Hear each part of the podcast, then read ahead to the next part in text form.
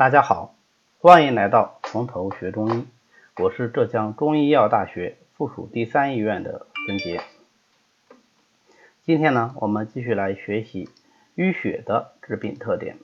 所谓淤血，就是指体内有血液停滞，或者是离经之血积存于体内，或者是血运不畅，阻滞于经脉和脏腑内的血液，都可以被称之为淤血。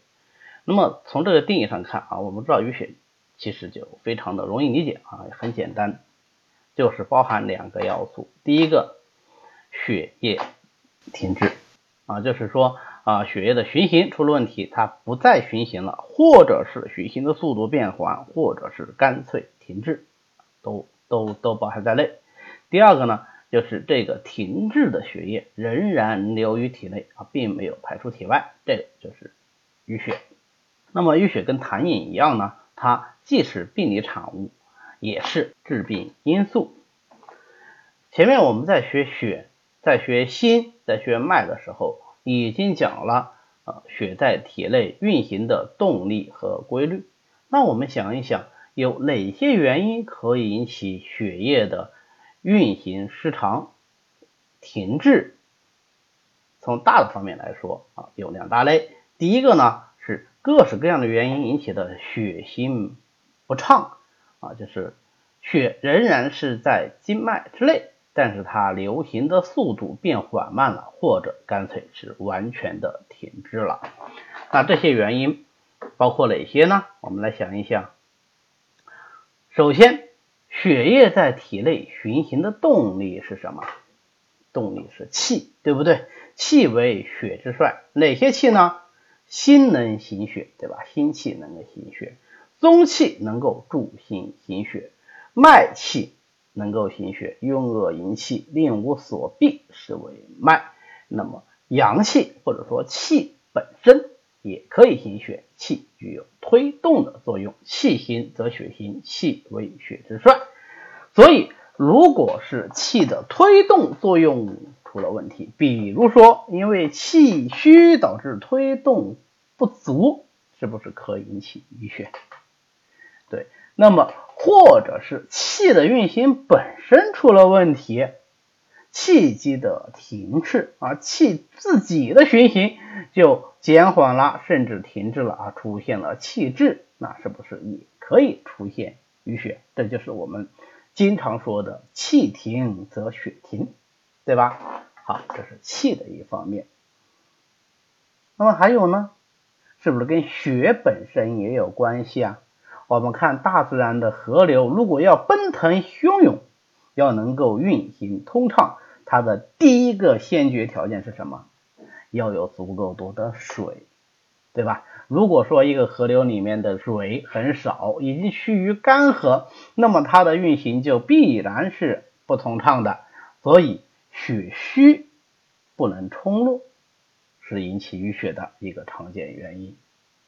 第二一个呢？血得热则行，得寒则凝。那么引起淤血常见的原因是寒呢，还是热呢？对，血寒就容易导致淤血的发生。其实啊，血热也容易导致淤血。为什么呢？因为两点。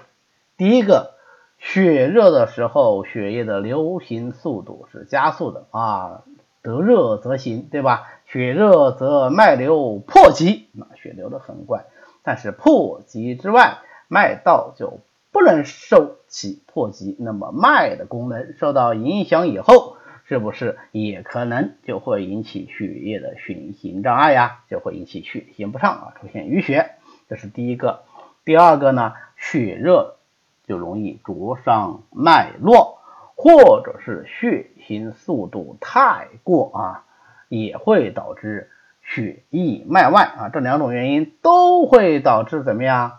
血不附在经络之中啊，是流于经脉之外。那么离经之血即为瘀，所以它也会导致淤血。所以叶天士啊，在《外感温热论篇》里面就说啊，入血。就恐耗血动血，只需凉血散血。为什么要散血呢？散血其实就是行血的意思，就是因为血热之急也会引起淤血。好，那么第二大类呢，就是血离其筋，也就是王清任说的离经之血即为瘀。大家想想，为什么说离经之血即为瘀呢？你看，离经之血就是不附在经络之中的血，当然这个血有没有排出体外呢？必然没有完全排出体外，对吧？那也有可能，嗯，有一部分它以出血的症状，它流失于体外，但是必然有一部分它还留于体内。那留于体内的这一部分，它既不在经络之中，当然也就没有力量来推动它循行，它也没有一个路线给它循行了，对吧？所以它必然是停滞不动的。你看，它不就符合我们前面对淤血的定义的两个基本要求吗？所以离经之血即为瘀。王清任提出的这个观点是对淤血理论非常重要的一个补充，对我们的临床也非常具有指导意义。具体来说，就是出血，出血是不是就是一定有离经之血呀？就必见淤血啊。当然反过来说，淤血那往往呢就也容易导致出血啊。这是我们后面讲淤血的病症特点的时候，还是还会再重点强调的。知道了淤血的成因以后，我们再来看一下淤血有哪些病症特点。一讲到淤血，其实我们首先能够想到的是什么呀？对，痛则不通，通则不痛。淤血阻滞脉络，当然就会出现阻滞不通的症状。而这个阻滞不通首当其冲的就是疼痛。那么淤血引起的疼痛。跟其他原因，比方说寒冷，比方说气滞引起的疼痛，有什么区别呢？它有什么特点呢？淤血疼痛的最主要特点是刺痛啊！如果我们看到刺痛，你首先就要想到有淤血的可能性。除了疼痛之外呢，淤血还往往表现为一些湿于濡痒的症状。为什么淤阻了？会有湿于濡痒的症状呢？啊，原因很简单，因为本身气血循经络而濡养全身，现在淤血阻于经络，那么气血就不能正常的运行，淤阻之处就必然相应的气血不能够达到这个位置，那这个部位就会出现气血失于濡养的症状。所以啊，淤血往往可以看到有肌肤甲错、麻木不仁啊等等这样子一些表现。第三一点呢，淤血还容易出现发热。为什么淤血会有发热呢？淤血之所以会导致发热，主要还是血滞而不行，瘀而发热。那么淤血发热的特点是什么呢？主要是两大特点。第一个。大家想想，淤血的发热是白天厉害呢，还是晚上厉害呢？对，淤血发热是晚上厉害，因为白天人是在活动之中的，气血尚且能够勉强的运行，所以它的淤结呢就比较轻，就不容易发热。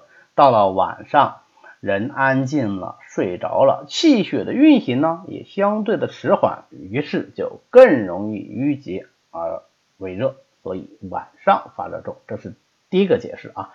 也有人从阴阳的角度解释啊，因为血为阴，现在是淤血发热，夜为阴，夜间的阴分更盛，所以它应该在阴时发热，晚上发热。那这个发热除了在晚上发热为主以外，还有一个特点就是，虽然有发热，但是口不渴，或者是但欲宿水不欲咽。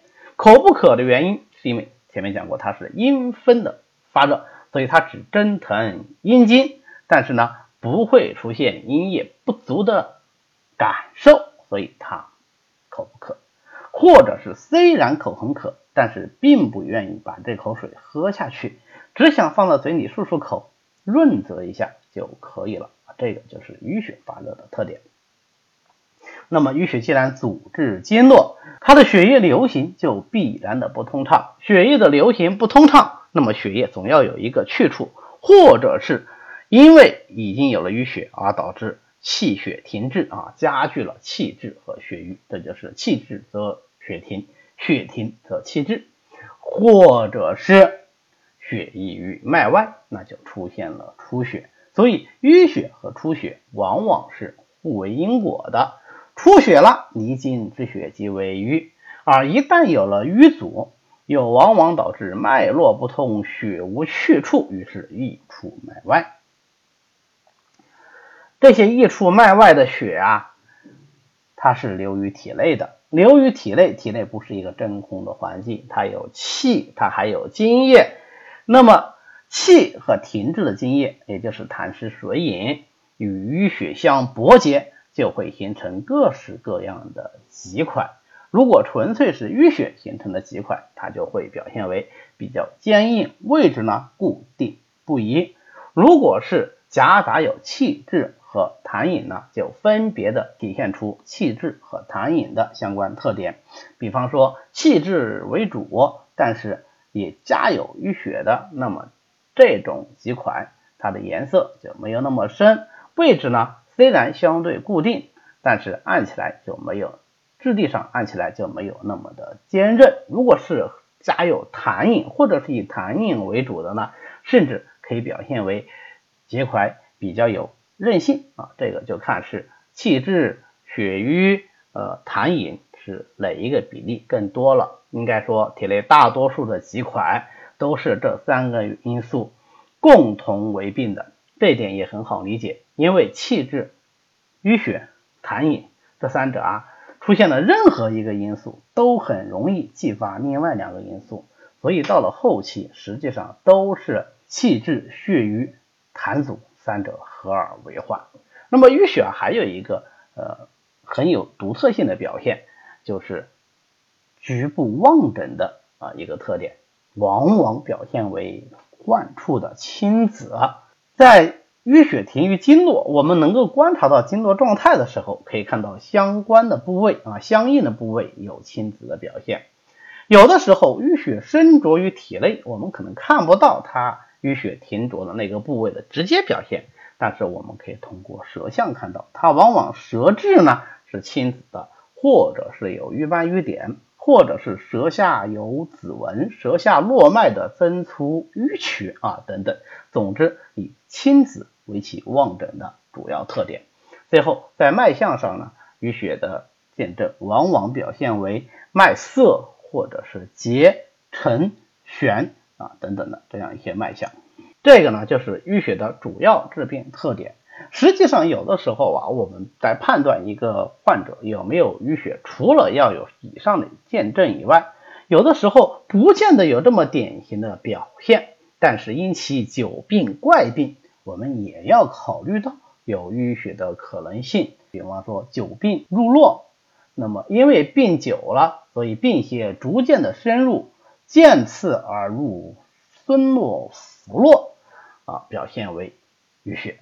那这个时候呢，我们除了要辨证论治以外，也要想到适当的加一些活血通络的药物。还有一些怪病啊，无从辨起，你也要考虑到有可能是由淤血引起来的。